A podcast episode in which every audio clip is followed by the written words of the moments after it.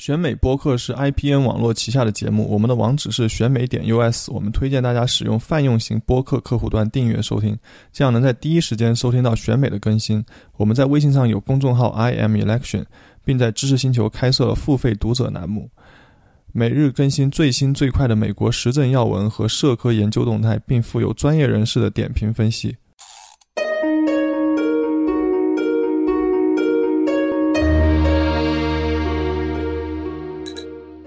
各位听众朋友，大家好，欢迎收听选美播客。今天我们有幸请到了宾夕法尼亚大学社会学博士候选人刘然，大家好，和内布拉斯加大学公共管理博士生丁敏帅，大家好，很高兴跟大家坐在一起聊。嗯，我们今天呃讨论亚裔，尤其是华裔近年来特别关心的教育维权问题，以及在这个基础上做一些更广阔意义上的美国教育方面的问题。我们观点可能对于某些华裔听众来说，可能不是那么受欢迎吧。至少现在看起来，我想现在这两年华裔社区，特别是亚裔社区比较关注的一个跟美国教育有关的事情，就是最近这个亚裔起诉哈佛的案件。呃，丁老师在这方面关注的时间比较久，然后希望你能不能跟我们大家介绍一下这个案子的大致情况？啊，好的，天龙。呃，首先呢，就是呃，田称老师。其实我主要在这里是作为一个义工的身份来介绍一些情况，因为我个人是二零一三年来到美国，当时在呃新泽西州纽瓦克读研究生，然后我同时呢，因为一些关系的介绍，我就在美国长岛华人协会长期做媒体义工。那么在这过程中，刚好是。遇上了这件事情，从发展到呃壮大吧，所以我给大家介绍一些我观察到情况和思考的问题。很多呃华裔和亚裔他们来到美国以后，发现亚裔和华裔的身份给他们孩子的教育带来了一些挑战。简单说，就是整个大学系统在录取的时候对亚裔的要求好像比较高。呃，具体起来。二零零九年的 Princeton 呃 Princeton Education Review 还是什么，我不是完全准确记住，但二零零九年的一篇文章，用学术文章里面讲到了，说平均来说，一个亚裔的学生他需要比呃非裔和白人都要花都要考高得多的分数才能够拿到相同的录取，那么。呃，除了分数以外，他们在其他方面的这些条件好像也更苛刻一点。那么大家就问了，那他是是到底是不是对亚裔有极高的标准呢？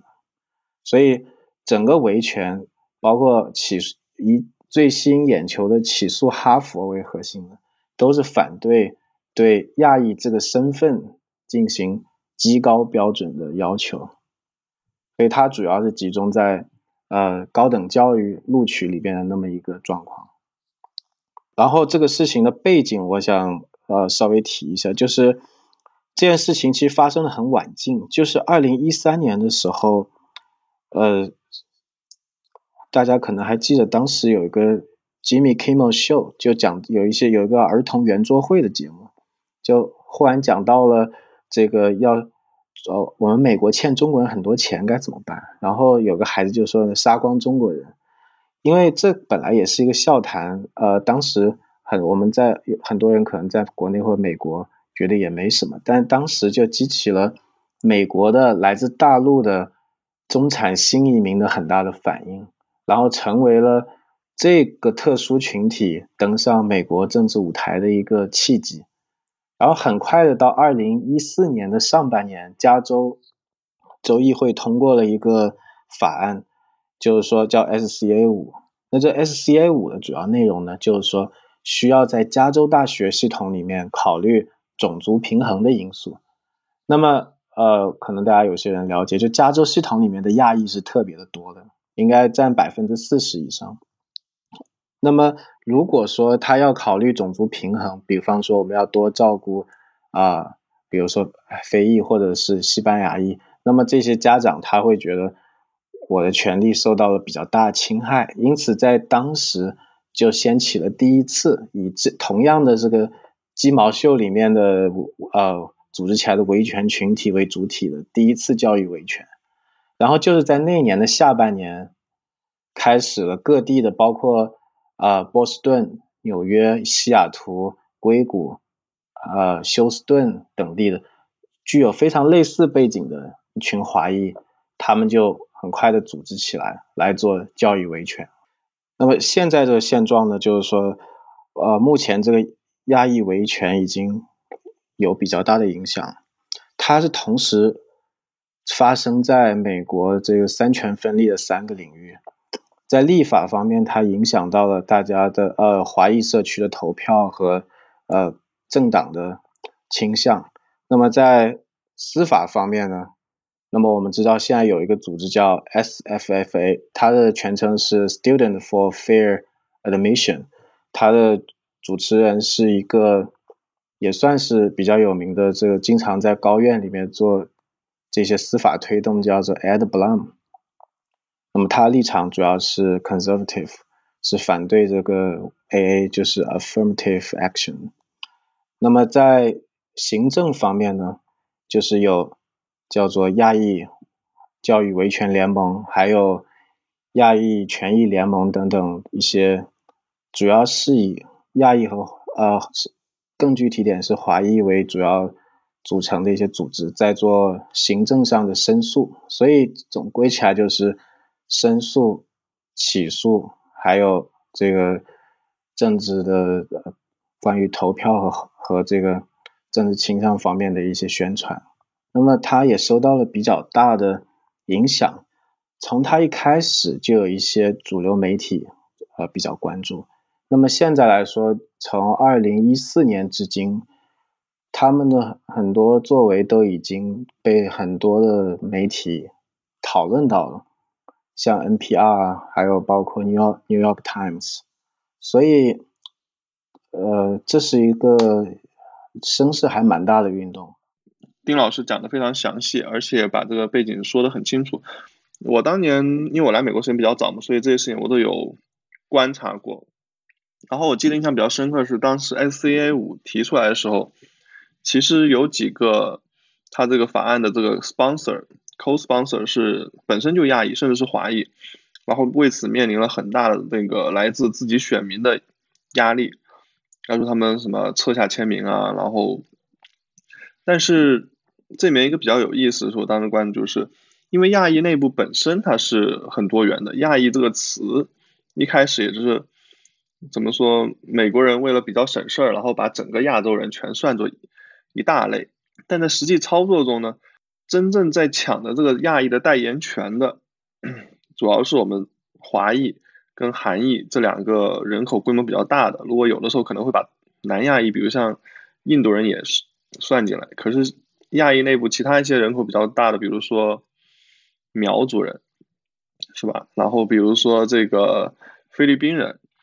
这其实人口规模也很大，然后但他们在学术上的表现或者教育上的表现，比东亚裔跟南亚裔就差很多了。他们甚至可能比这个西域的人还要差。所以这边就在我当时看来，就注意到这么有一个这么一个 tension，这么一个张力在，就到底谁在代表亚裔，以及这个推动这个政策到底是服务了哪一部分亚裔的利益，这是我当时观测到一个比较有意思的事情。是的，天龙，你观察从你刚才讲的里面，我觉得我们可以看到有几点啊，一个是，呃，当我们一个中国人或者是其他的亚洲人来到美国的时候，其实他会被称为亚裔，是首先是一个他者，就是我们这身份是在他者的观察中产生的，然后我他每个人在他自己本国的环境里的时候，他并没有这种身份的呃理解。但他们来到这以后，就会有新的身份的理解。然后刚才你讲到了，你像啊苗族人，他不仅包括我们中国苗族，还包括很多呃东南亚国家，他也有自称苗族等等的。它里面的这个多样性是非常之丰富的，甚至是我们中国人里面也有很多的不同的族群。那么你提到的就是这三个原来的加州华裔参议员一致的都支持。SCA 五其实就体现了内部的一种多样性。因为呃，加州是最早有华裔的大量侨居的地方，那么他们最早都是广州、台山以及附近的人，所以当时有六大会馆之说，就现在合并为中华总会馆。那么他们以前的组织方式主要是以洪门致公堂或者是什么之类的。那当年孙中山到美国来筹款的时候，他直接就找那个洪门的龙头司徒美堂。然后司徒美堂就可以发动整个旧金山的华裔给他捐款。应该说这一部分华裔和现在的我们刚才提到的维权的这一部分华裔，他们可以说哪怕在中国，他们都是打不上照面，或者在社会中阶层和呃经济或政治文化活动都交交叉极少的两个群体。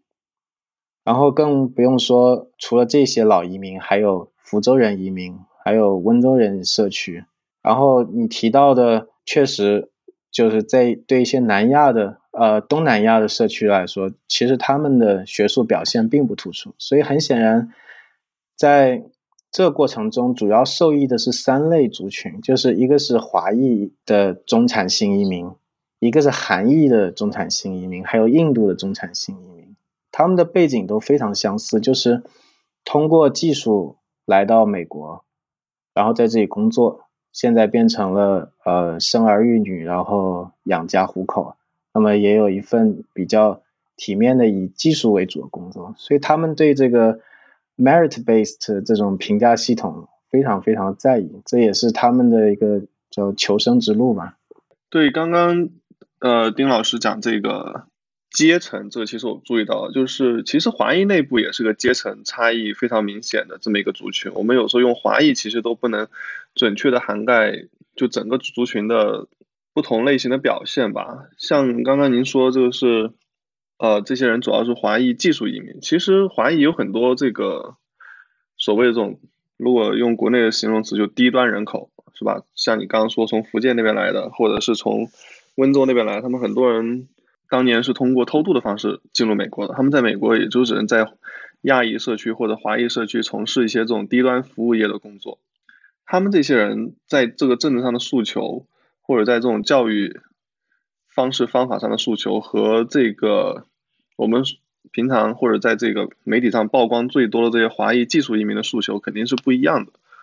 比如说，他们如果说父母双方可能都打餐馆啊，或者是。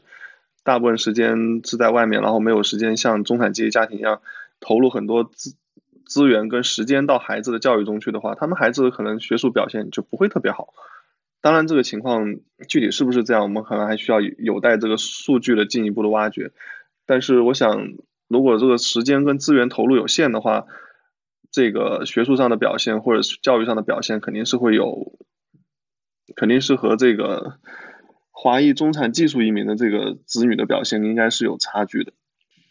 所以我觉得这个事儿是一个挺有意思的事情。就在我看来，这既体现了这个族裔，也体现了阶层，算是一个可以从很多面向去去观察、去挖掘的这么一个有趣的社会现象吧。不知道刘然你怎么看？嗯，刚才那个刚才天龙提到说这个 Asian American。嗯，内部是非常多元的嘛，然后它被称为一个整体，其实呢也也不能说是因为偷懒，嗯，这个在历史上来看的话，美国人最早是会把这个所有的嗯 Asian 出身的人都称为东方人嘛，Oriental，然后后来其实是一个日本的学者。是是刚遇刺，应该是叫，然后是 UCLA 的一个日本学者嘛，他提出来说，应该有一个完整的身份的建立，一个完整的身份的认同，把这些所有的亚裔族裔给团结起来，大家可以统一的为自己去争取一个，第一是认同，第二是权益。然后这个应该是呃 Asian American 的这个 term 本身就是他提出来并且大力去推广的。嗯，当时我我觉得这个历史背景放在那里的话，这个。你作为一种策略来说，其实是比较正确的，嗯，因为你一团散沙的各个小族裔的话，肯定不如团结起来成立一个，嗯，更加更加呃广泛的有代表性的组织，这样更有利于，特别是像在美国这样一个政治体系之下，更有利于为自己的群体去争取代表和权益。嗯，但是发展到今天的话，我们也看到亚裔群体内部开始越来越多的，大家开始去争取自己的文化，不同的文化语言，嗯，不同的出身背景，可以都能够得到一个体现。这种多元化的要求现在越来越多了，这也是一个时代发展、历史发展的必然吧。嗯，所以我们现在也看到。包括这一次的案子里面，整个亚裔内部也是很难达到一个一致的观念的，所以我觉得这个体现了美国的这个移民史和多元的种族冲突历史里面体现出的一些特殊性，就是一开始可能对于这个族裔是有利的一个策略，到现在反而成为了阻碍大家获得更好的利益的一个一个嗯语言上的阻碍，所以可能可能确实是我们需要进行。更多的思考和怎样才能够把亚裔的这个多元性更好的体现出来了。刚才提到，其实我有一个问题想要问，就是 S A 五这个法案也好，这一次哈哈佛的这个案子也好，我们看到亚裔冲在前面，但其实白人群体在这个里面的立场是怎样的？然后他们跟这个亚裔群体的关系又是怎样的？我其实。对这个不太了解，也比较好奇，不知道呃，丁老师能不能回答一下？嗯，好，谢谢你的问题，我就呃简单的就我所知的回答一下。亚裔冲在最前面，它有它的因素。那么从这些目前的活跃的亚裔来说，他们并不承认他们是白人至上主义的打手。那那么在主要的几个组织，他们在自我解释的时候。他们还是更多的强调自己，就是因为遭受了这种不公的待遇。那么事实上有没有发生这种效果？我觉得这个是可以有多种理解的。据我所知，就是其实白人肯定，我们现在也看到很多白人其实也是 liberal，就肤色他很难去涵盖政治立场，就像黄皮肤也不能代表他的政治立场一样。那么，呃，应该说。如果有谁比较支持呃亚裔这个维权，特别是一些白人的话，他们更多的可能还是或者是出于政治偏向的那种亲近，啊，第二种就是价值观念上的亲近，就是他们都可能比较赞同一种 merit based 那种价值。那么，因为我们知道对于公平和公正有很多种不同的呃角度，那么有人认为。就是所有人都同一张考卷，同个评分标准，这就叫这才叫公平。可能我们强调 social justice 的人认为，这些在历史上受过伤害的族裔应该得到补偿。但为什么就是亚裔他会现在冲到这个最前面呢？这里面就涵盖了刚才天龙提到的，他这个阶层和族群的复杂性。其实这里面还得添一条线，那就是时间，因为不同时间来到美国的人。他们也是会有不同的形成。你就像很多现在被用来，包括我自己也写过一篇文章，就是我来到美国以后，我感觉哦，我是一个在这里生存，我应该称自己为亚裔。那么我就重新发现了一部关于我这个身份的一个历史，然后我就发现，其实不是现在才有抗争，而是在。历史上，亚裔已经多次的有过各各种各样的抗争，从那个排华排华法案，呃，十十九世纪末到今天。换另外一方面来说，假如说有一天我也成了一个新移民，住在这里，那我在这个时期进来，那以前的那些人的抗争跟我有关系还是没有关系呢？我如果使用他们的材料，是不是一种就是呃，等于说是？复制粘贴，然后增加自己的道德资源，就好像是说，我当我们说要呃善待、要补偿这个呃奴隶制折磨的黑人群体的时候，现在的肯尼亚新移民、加纳新移民和尼日利亚新移民，他们该不该沾光？所以呢，就是为什么亚裔会站到前面，就是因为亚裔他。在道德资源上，又是美国历史中少数受到过巨大冲击的族裔之一，包括华裔是唯一是被公然的呃被排华法案所歧视的，作为一个单独的族裔，出来拿出来做公开的歧视的那么一个主义，但是他同时又表现的很好，好像他没有什么理由现在要给华裔进行大规模的补贴，所以就是因为他这种既像兽又像鸟的，这就有点像蝙蝠的那种状况，让他特别适合被呃我们假如说有那么一个白人至上主义，或者是或者我们讲中性一点，就是不同意 affirmative action 的这么一个群体所看上，因为他发现。原来 affirm affirmative action 的那些那些逻辑，可以用亚裔这么一个跟两边都不兼容的题材，就可以给它瓦解掉，让大家发现其实这个东西并不是特别的呃合理。所以这是为什么他会冲在最前面，并且呃很多人会热衷报道原因，因为亚裔其实占的人口也很小，中产新移民的子女才也更没多少人。那么他。正是因为有这么一个条件，才让他变得特别的火热。对，其实亚裔总共占美国人口现在也就百分之五左右，黑人占百分之十二、十三这样子。那白人群体其实之前也有过一些案子，就是白人学生去控告这个所谓的逆向种族歧视的嘛。嗯，这次的案子应该也是建基在之前最高法院的这个判例上面。是吧？就是讲学校可以考虑种族，但是不可以设立明确的种族配额，这样这样一个决定上面。嗯嗯，我还还有一个问题想问一下，就是说这次这个哈佛的这个这个案子的话，在控告的过程中，亚裔的群体有没有一个就是提出一种，我我知道没有这个义务是去提一个替代的方案，但是在这个舆论也好。嗯，或者内部也好，有没有在政策上面有一个替代性的方案呢？就是替代事实上，从一开始就是有的。那么，呃，他提出来替代法案就是不用肤色和族裔，而是用收入来进行补偿。那么，从我个人看来呢，就是呃，足艺为什么会成为今天的一个主流题材？呃，很多人对此持批评态度，包括一开始我也是，后来我还是更能够理解这个为什么。就是其实足艺的联合比可能会比阶层的联合会更有力量一些，在某种程度上。如果说全都是按照阶层来补贴的话，很显然听起来应该是更合理一些。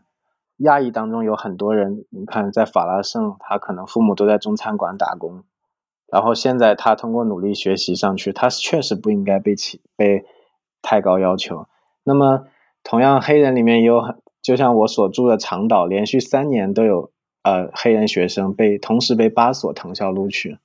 那么他们的父母全，他们这这这三个学生全都不是，全都不是说我们今天说的 African American，他们都是来自于加纳或尼日利亚等国的移民。那么是不是把他们？分清楚更好一点，也许是，但是我就发现，如果不按族裔分的话，会造成一个现象，就是精英跟普通民众的剥离。可以讲的极端一点，就普通民众每天打三份工都已经很累了，其实像这种维权都是需要一些呃专门的有组织能力的人去做的，所以我怀疑就是。为什么族裔还始终是今天一个重要题材？就是因为这样，就是精英他可以更从底层人民内借取这个道德资源，但是他可以收割到这个政治成果当中比较啊好的那一部分，同时剩下一些渣给 free riders。但是如果是按呃，可能我这种说法比较阴谋论，但是我自己觉得，就族裔它有这样的一个优势，就它能够让精英和普通民众有比较有效的通过身份来联合，但是如果真正的是按阶层的话，那这些事情就全都交给那个理性官僚手里了。不知道你们二位对有什么看法？嗯，呃，我想补充一下，就是刚刚丁老师说这个族裔为什么要通过族裔联合，而不是通过这个阶阶层的方式去联合？其实那个我的导师周明老师前两年就一五年出了本书。叫 Asian American Achievement Paradox，它里面就是发现亚裔群体有个，特别是华裔跟韩裔有个非常有意思的现象，就是有钱家的小孩子，他那个 SAT 的成绩或者是录录取的情况比其他族裔要好，就有钱的亚裔小朋友，家家庭的小朋友，但是呃中低收入的亚裔小朋友家庭的小朋友取得的这个成绩也不低，就也比这个其他少数族裔的家庭的小朋友要高，甚至他们有些就是就最后统计出来结果是。低收入群体的亚裔小朋友的 SAT 的分数比有钱人家的亚裔小朋友的 SAT 分数还高那么一点点，然后他就做了比较详细的这个田野调查和那个大规模的这个采访，然后后来就是发现这里面存在一个这么一个社区或者是族裔的资源，就是因为不管是有钱的还是没有钱的亚裔，他们。哪怕居住上可能，比如说，如果在纽约的话，可能稍微有钱的住长岛，然后没有钱的住法拉盛，但他们还是有很多可以互动的这么一个机会。然后存在这互动机会的时候呢，有钱的亚裔群体这些家庭，他们就不会吝啬于把自己的资源一部分分享给中低收入的亚裔家庭。就中低收入亚裔家庭在这个群体中，他可以获得一个这么一个 s h o r t c a r 就比如说。他可能虽然不知道申请藤校该怎么申请，但是因为有钱的亚裔族群已经在亚裔社区在法拉盛已经把这个事情都做成一个小册子了，那没有钱的这个亚裔族群的小朋友，这个家庭他们也可以通过这种方式获取到相关的信息，对吧？而这些信息、这些资源在其他族裔是没有的，其他族裔可能就组织能力可能更涣散一些，然后这个资源上的这个分分享分享机制可能不如亚裔社区里面这么有效率或者之类的。当然，这可能涉及到其他族裔的这个不同类型的移民史所导致的这种结果。但亚裔社区情况就是比较特殊，在于至少在刚刚回答丁老师这个团结问题上，在是否为什么亚裔在这个斗争中选择族裔而不选择阶层，就是因为呃，他们日常的互动就是以族裔或者是以社区的方式展开的，而在这方面就存在这么一个资源上传下达的这么一个效果，所以不光。是刚刚丁老师说这个上层的或者说中高层收入的亚裔族群，利用低端或者是中低收入的亚裔族群来获得到的资源，中低收入的亚裔族群他们也会主动加入到这个中上层亚裔族群组织的这些社社会运动中来，通过这种方式来获取中高层收入群体无偿提供出来的这些资源。所以这是一个双方面的事情。所以就是说，嗯，虽然说可能基于阶层的平权是更合理的一种方案，但是因为没有就是中下层阶层很难形成一个联合性的政治力量去推动它，所以我们目前看到的在政治上也好，媒体上也好看到的，都还是以族群为为基础的这样的力量去推动废除以族族群为基础的平权法案。是这样吗？就所以，所以这个替代方案得不到很呃很大的我可能是他真正的不完全是这样理解啊，但但是我呃这个事情是这样，我个人的理解是这样，就是嗯呃首先亚裔教育联盟他们提出来这种以替代方案，其实也可能是可行的，但是在实际，比如说他们的假想的会动到的奶酪是西西语裔或者是。啊，非裔的话，他们可能还真的不太愿意接受这种，或者说他可能会用别的说辞来反对这种方式，因为这样子其实就相当于把人家组织给打散了。如果用如果用这种方式的话，就是全部的变成了有需求的个人和政府之间的事情，而这个呃族裔已经形成的这些组织机器或者是组织结构，好像。他们本身的存在就会就会受到一些影响嘛，所以，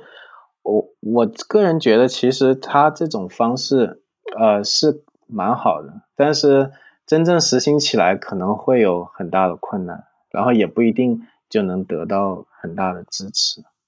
对我之前看到过一些研究，因为在一些州是明确的禁止。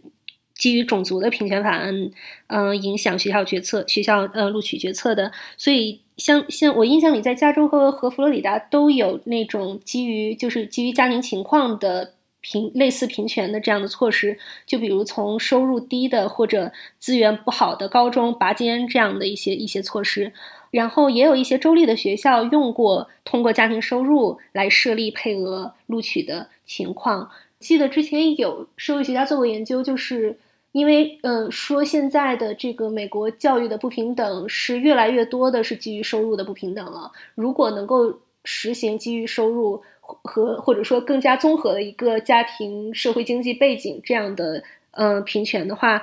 反而可以更多的招收到嗯少数族裔的学生。就反而比你直接基于族嗯种族来来实行配额的话，能够更多提高学校的多元性，是有一些这样的研究的，嗯，所以我一直以来也在也在想，为什么这个在这个问题上不能够更更有力的去推基于家庭的这种这种平权？我觉得可能就是刚像丁老师说，这个现实中操作起来比较困难。就比如说你想基于这个。呃，基于收入的，但其他主义可能还是在这个基于种族的这个框架中有这种路径依赖啊，大家几百年来都通过这方式去去斗争的。然后你现在如果你要说把这个，比如说非裔的那个 NAACP 给解散掉，然后大家重新搞一个这个也也不大现实。而且就是刚刚我们也讲到，有的其他主义会采取反制措施，其实不要谈比其他主义，就谈亚裔内部的反制措施就已经出来了。我们一开始也讲到就是。亚裔内部这个不同区域的亚洲来的移民，这个 在教育跟学术上表现差异是很大的。然后这个这两年亚裔，特别是东亚裔开始搞这些诉讼以后，其他的那些亚裔群体，比如说菲律宾裔，他们现在开始打另外一个牌子，他们就说自己是 Latino in Asia，因为他们长得也很像 Latino，他们名字其实也是当年西班牙语。呃，西班牙殖民地留下来那些西语的名字，他们很多人也会说西班牙语，然后这个文化上跟西语的人也比较接，其实更接近西语的人可能，而不是那么亚裔，所以他们现在开始说啊，我我们其实更像西语，那我们是不是应该按西语的标准？其实他们就想跳出这个东亚裔设设立这个高标准，他们觉得我这辈子可能读书没有东亚裔那么好，那我干嘛不不向？向下靠靠靠齐，向这个西语的人去靠齐，我们可以拿西语一样的分数可以进哈佛。而如果把我们打的亚裔的标签的话，那我可能这辈子都进不了哈佛。对，这就是一种在现有制度之下想要去，你说，嗯，利用这个制度也好，去钻它的漏洞也好，它不是一个本身想要去改变制度的努力了。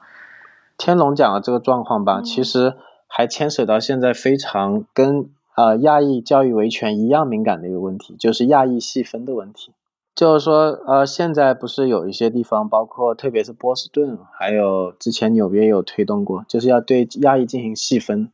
那么细分呢，就把这个华裔、韩裔，然后包括苗族、啊藏人，还有等等，就是大家发现这是一个，首先大家第一反应是这这个分的好怪，就是又有点像文化，又有点像政治身份，又有点像社会阶层，就是，然后现在呢？呃，反对亚裔细分的这个群体跟教育维权的群体是高度重合的，就是因为这背后就是刚才讲的一个，就是族裔里面的精英，他是精英是不能裸奔的，精英他必须还是要有一些人肉盾牌。就是如果现在把精英的这左膀右臂都拆掉，让他们裸奔的话，那是比较不愉快的一个一个场面。但是事实上。其他的族群，他就发现我在这个过程中分不分不到一杯羹。说实在的，可能呃，对于呃，你就像菲律宾裔或者是其他南亚裔，他还是更加需要平权法案来进来进入到比较好的学校。所以，他如果是去支持压抑教育维权的话，可能就相当于跟自己的利益背道而驰。所以，他们那样做也是非常理性的。那我想这里边还有一个要加上的东西，就是其实刚才天龙讲的是一个族群构建的问题，就是其实族群构建这个事情，呃，一直都在发生。就是在我个人看来吧，现在这个亚裔维权跟族群相关的问题，事实上就是一个用一个简单系统去描述复杂现实的一个难题，就好像说。呃，现实中有多少种性别？我们知道那个 Facebook 上好像是不是有几十种性别？但是如果你要求每个人都要填一个单一的性别的话，他这个事情就会比较难办，因为现实中可能甚至还不止几十种。那么就像亚裔这个问题，如果是要说哦，你们全是亚裔，那么它内部的这个族群其实也可以不停的在细分，然后。呃，就会有反细分和支持细分的力量在这这这里面博弈。所以这这是我个人看到一个东西。而且就是当我们也知道，就是它这个细分其实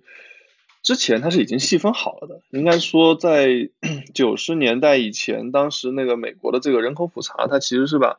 呃华裔啊、日裔啊、韩裔啊，它都已经细分好了。后来是因为我们就像刚刘然提的，我们要搞一个统一的亚裔的这么一个标签和这么一个群体去更好的去维权，所以后来是亚裔自己要求。说啊不行不行，我们要搞一个单独的亚裔的标签，我们我们不再把自己细分开了，我们不再是华裔、日裔什么，我们要统一用亚裔 Pan Asian Americanness。所以后来是在九十年代末，然后呃这个人口普查局接受了亚裔的这个提案，后来在两千年开始才第一次这个在人口普查中把亚裔统合在整个大的标签下面。但是过了几年以后，你看到这个亚裔内部这个族群的这个分化也非常厉害，所以现在开始又要闹，说我们要这个要重新去细分，至少从菲律宾裔或者从其他那些在这个这个大的这个标签下没有办法获益的这些其他亚裔中的少数族裔，他们就开始就更积极的要从东亚裔身边逃开，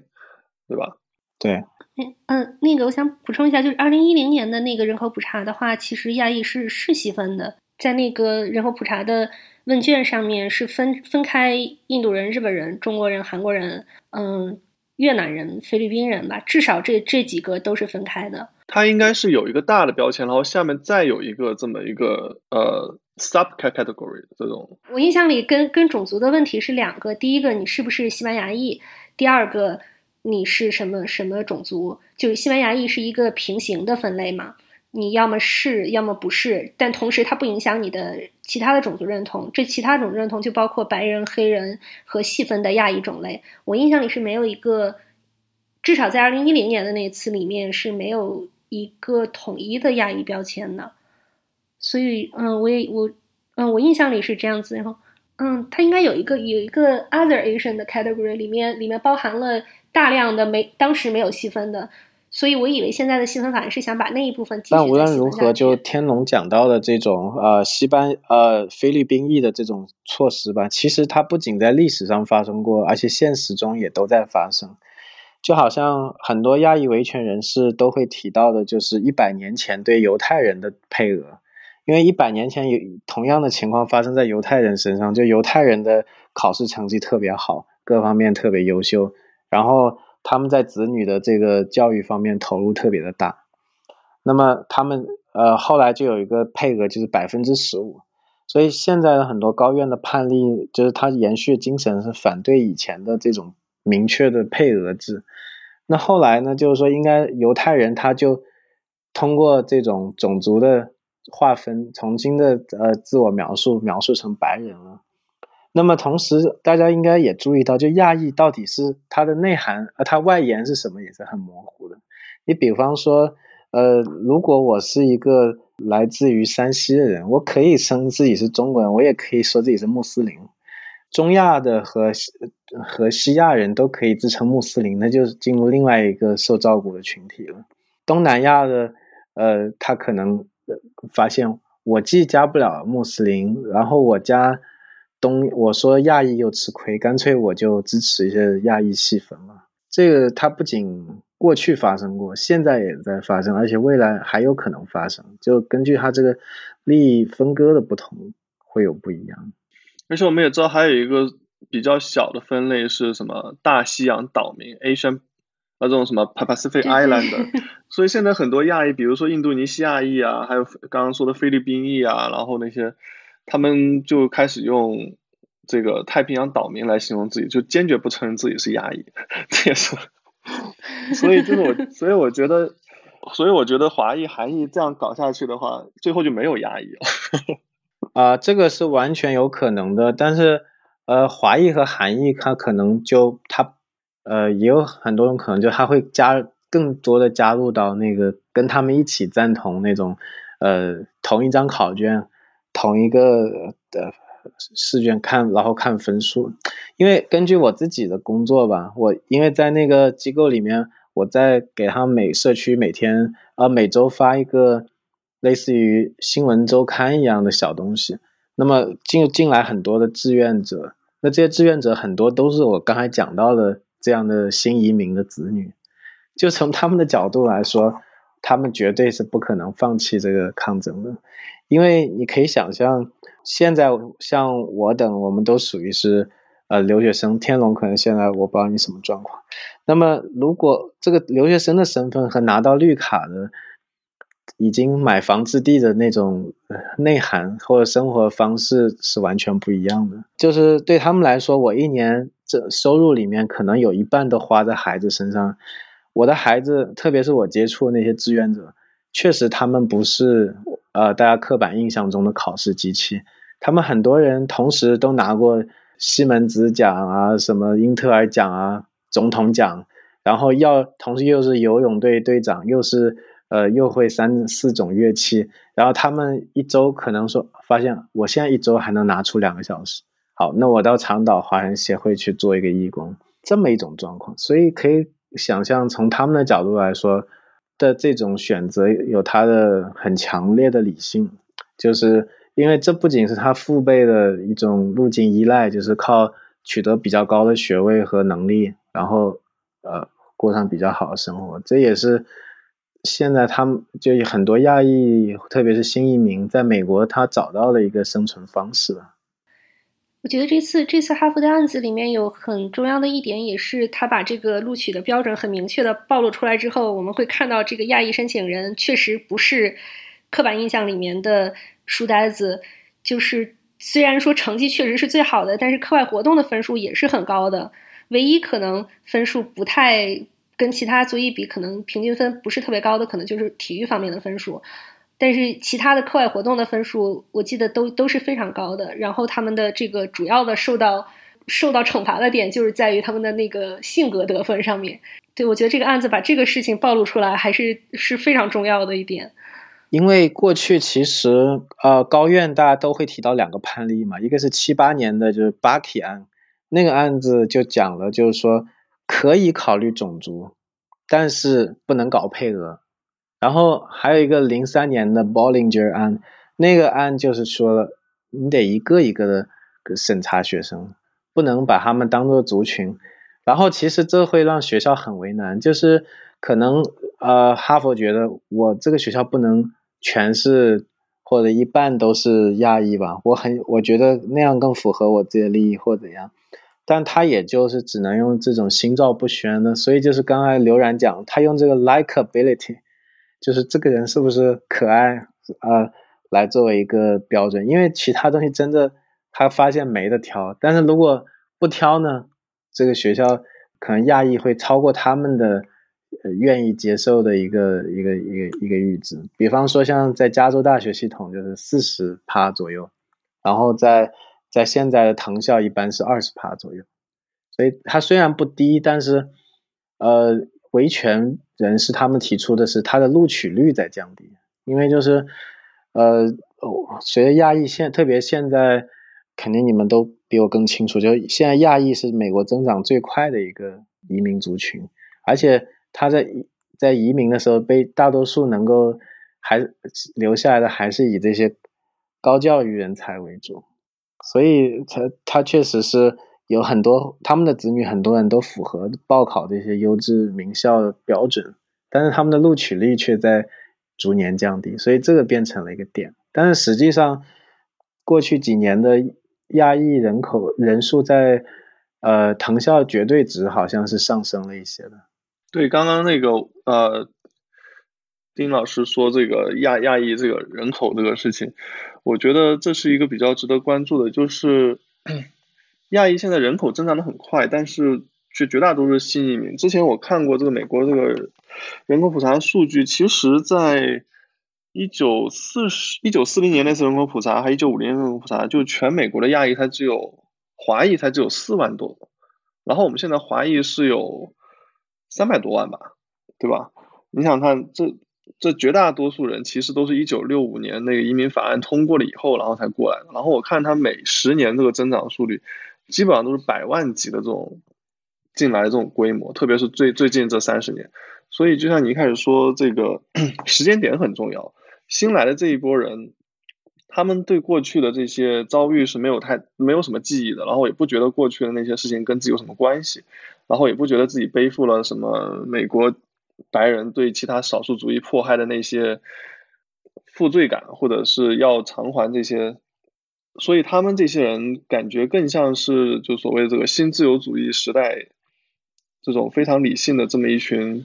就我觉得这类新民跟之前的人在 mindset 上就有很大的差异，而所以他们这种斗争策略其实也很就比过去来说更个体化一些，会通过这种司法挑战啊，而不是通像如果你看六十年代或七十年代亚裔的这种斗争方式，其实跟非裔。跟拉拉丁裔很像，就是也是通过这种街街头抗争啊，或者游行示威啊这种方式，而现在就感觉是更中产化一些，就通过这种司法斗斗争啊，或者通过这种政治游说啊这种这种方式，就跟过去有很大的不一样，我觉得。天龙，你的观察是是这样的，就是呃，我刚才一开始讲说有现在在三个领域嘛，就是事实上会发现为什么。这一群亚裔能够出来，就是他们跟老亚裔比，其实他们的这个做法是最上道的。他们当中本身就有很多是法律人才，而且他们就是这个群体是非常的同质化的，大家享有高度的享有这种接近的价值观念，然后他们非常的也也更加熟悉呃美国的政治操作和环境，所以其实我个人对这。观感，如果撇去任何情感因素，我我我还是认为它是一个，呃嗯有意义的事情，就是因为，呃，它开始了一种，就好像我一开始，如果从我的角度，我会觉得为了鸡毛秀去抗议非常的无聊，但是事实上，他们从组织者的眼中，这是一个有意义的题材，然后。包括教育，就刚才我们聊那么多，就发现其实教育是整个亚裔社区最共通的那么一种文化方式也好，或怎样，就是最能够凝聚人的一个途径。那么凝聚起来以后，现在请律师也都是请的这个讲土一点，就是白人律师，然后再通过像呃 Ed Blum 这种社会活动家，然后再通过这种 non 呃成立 non-profit 进行。呃，非常有序的这种媒体斗争的等等的这些策略，所以我个人觉得他是一个，他始终还是在参与这种政治，而且这个其实比之前的亚裔社区的那种低参与度有一定的进步。第二个就是他可能发现原来的老移民虽然也不错，但是跟不能代表他们的利益，所以他们需要自己的声音。那其实大家在这个过程中，很可能这种方式是他能够去跟人家产生妥协的最佳方式。因为我就发现那些呃越是冲在前面的人，在这个问题的理论水平越高，因为他肯定需要每天跟不同的人辩论，是吧？所以没有人会被愿意说成是那种呃毫不关心别人的这样的人，然后呃不没有人愿意说你们。去去抢这个弱势群体嘴里的面包啊等等，所以在跟人无休止的这种呃辩论中，可能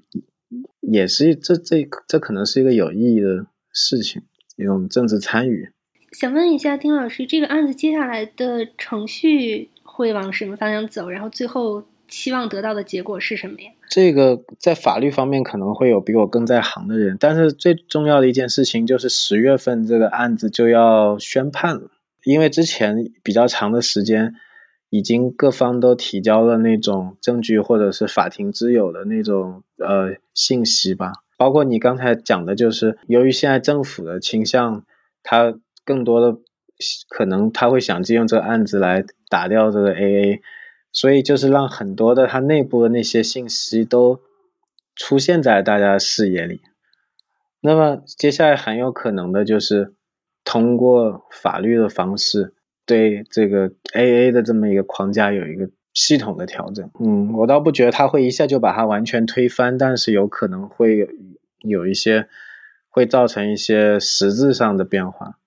不一定是最高法，但是肯定是要有真正效力的判例。嗯，那那我的感觉就比较复杂。怎么说？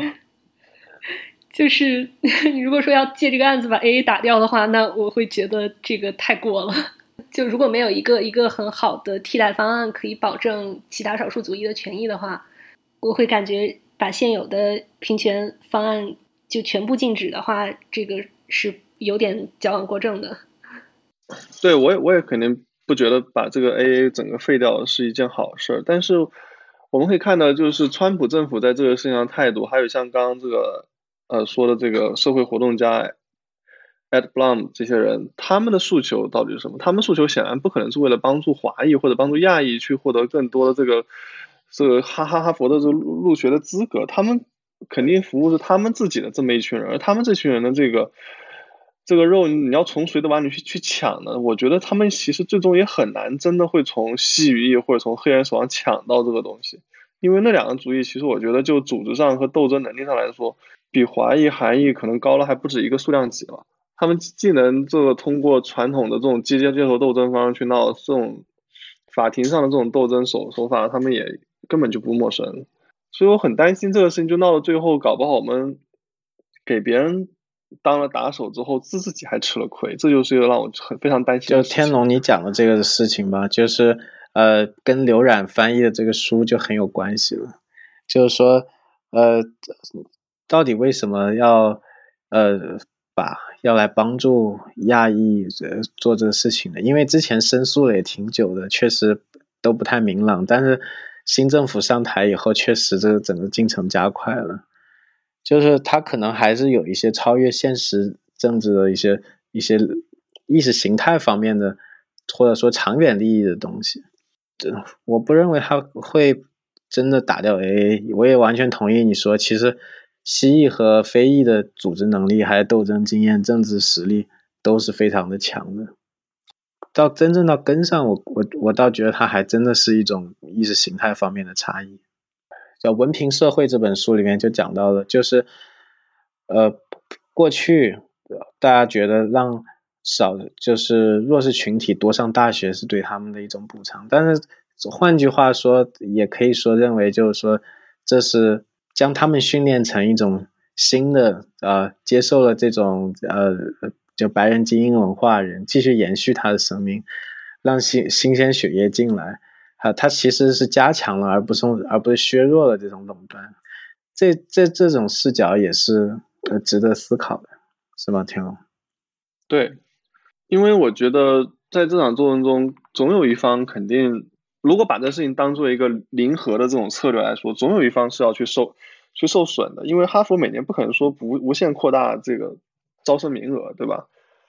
那就我就比较关心最后这个到底是哪个主意会受损，或者从长远来看，短短短期可能比如说会对亚裔做一调整，我们可以看到过去几年这个亚裔的这个不管是录录取率还是这个绝对值都比诉讼前。略高了那么一些，但之后会发展成什么样子，就就比较让我关注，而且就就终究终究会达到一个新的平衡，就是取比如说取消这个基于种族的、基于族裔的这 AA，那以后难道就没有别的 AA 了吗？我们刚刚讨论的这基于这个收入的这么一个平权的替代方案，其实我看呢之前做一些调查，就是哈佛他们自己内部也提出了什么基于地域的。是吧？比如说，我们要多招收些南部的人，而不能光招收这么多新英格兰地区的人，是吧？他们说我们自己招这个麻省的人招太多了，这个南部人没有招，是吧？可能要中西部的要多招点。而招了这些地方人显然是没有华裔的，我觉得没有几个华裔是住在南部或者住在中中西部的。如果对哈佛采取了这么一个替代方案，而这个方案那跟我们有啥关系呢？对不对？这这个很明显的就是。这个是维护白人利益了，而且呃，其实天龙如果真的出现这种状况的话，会有很多人搬到南部，我觉得。高考移民吗？会过去买房是吗？哦，搬到。而而且还有一个，到时候可能休斯顿的那个这个房房价会涨起来。嗯，还有一个很有意思的事情就是呃。也是我认识的一位作者，呃，也是一个非常活跃的，就是亚裔维权人士。他在 NPR 的一个节目里面就提到，呃，一个说法就引起很多人的同情，就是说，其实，呃，某种程度上，A A 还挺像，就是以前中国的就是按成分安排工作，就是你祖上受过几茬罪，就是现在你就，呃，知识越多越反动，然后这个 出身越低越光荣，这个呃有一定的可比性，所以就应该看到说他这这个整个维权是有比较强的。正义性的也有很多人支持，但是我哪怕从我其实从右派的角度，我觉得有一些不合理的地方。从右派角度，就是应该说我们现在中国人的经验就是，我只要在科举中取得成功，我就理所当然的是就应该是精英。但其实还真的不一定，就是从右派的角度，最起码你没有为国家流过血，没有这个。还还还还真的不能算精英，就是，所以其实我就发现，我个人就发现啊，其实这些年有一些案例就表明，就给现在华人维权也有一个启示，就是可以另辟蹊径，要上名校也不难。比如说去年参军呢？呃，比如说现在已经有很多华裔，他们让自己的孩子去上西点军军校等等了。那么也有很，而且第二个就是，其实现在的这些高校特别欣赏那些有社会责任感的华裔。你比方说，有些人他已经练到，如果从他干个人来说的话，可以说是呃人间精华也不为过了。但是他也被多那些名校拒了，就说你会的那些东西，人家都会吗？不就是弹弹钢琴、练练武术，对吧？这个又会打铁，又会打枪，什么都会。但是去年有一个新移民的女生来美国才三年，成绩也不算特别好，也有五所学校录她，好像有三所是藤校。那么他做的事情就是，他发现这个美国很多学校都缺少那种双语教育，或者是缺少那个呃对少数主义的教育，所以他就发动那个 campaign 到很多学校去演讲，就是然后通过研究。每个地方政府的预算，就发现他们还有没有空间来增加一个就双语辅导员这样子呢？所以他这种体现的其实是，我觉得是那种名校想要传达的一些价值，就是说，其实亚裔真正的问题可能是在这，就是作为亚裔来说，还是有时候没有把自己当成。就是这个共同体的一部分。那我我不敢说，因为我只是留学生。但是对于那些有公民和绿卡的人，他们无论是左还是右，他们可能都需要更多去关怀，就是除了自己以外的这共同体里的人。那样子的话，就会事半功倍，好像申请学校也会变得比较容易一些。我觉得这方还有一个问题，就是不光是亚裔自己缺少，相比其他族的基因来说，更缺少社会关怀。我们亚裔可能显得更 individualist 一点。但另外一个问题就是，这个社会其实对于亚裔也是比较的。不公平吧，在这方面，因为亚裔从肤色上来说，别人就会把你当做所谓亚，就我们移民研究有一个是永久的外外国人，for 对吧？for forever for foreigner。就如果你看那个非裔，你看那个黑皮肤的，或者看那个棕色皮肤的，你不能判断他是不是美国人。但你看那个黄皮肤的，你就可以肯定他一定绝大极大的可能他是一个外外外国人。所以他们就会一开始就不把你当做这个共同体的一部分来看待。所以就导致亚裔就是融入这个共同体的过程中面临的这个困难也比其他族裔要高得多。像我之前我看过比较夸张的案例是，当初九幺幺以后，当时那个国国土安全部好像召开个什么会议吧，然后后来当时有几个亚裔的议员，然后要去那个去参加这个会议，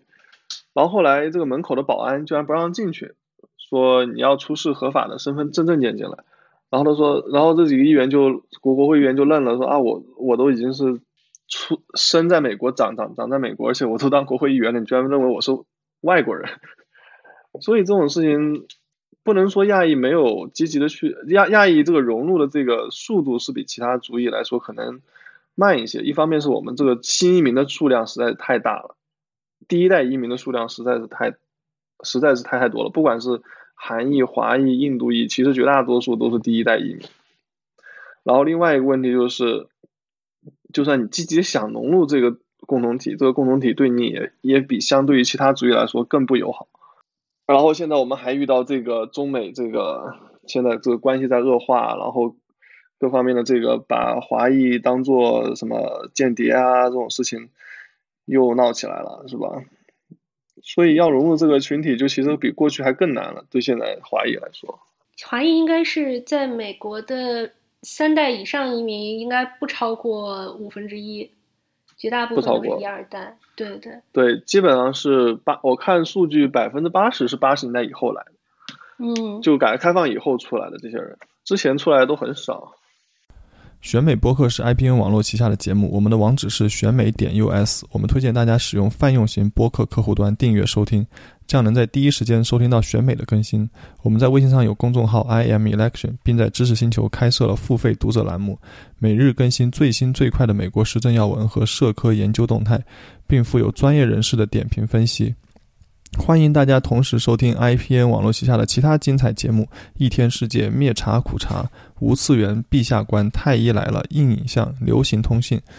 时尚怪物。谢谢。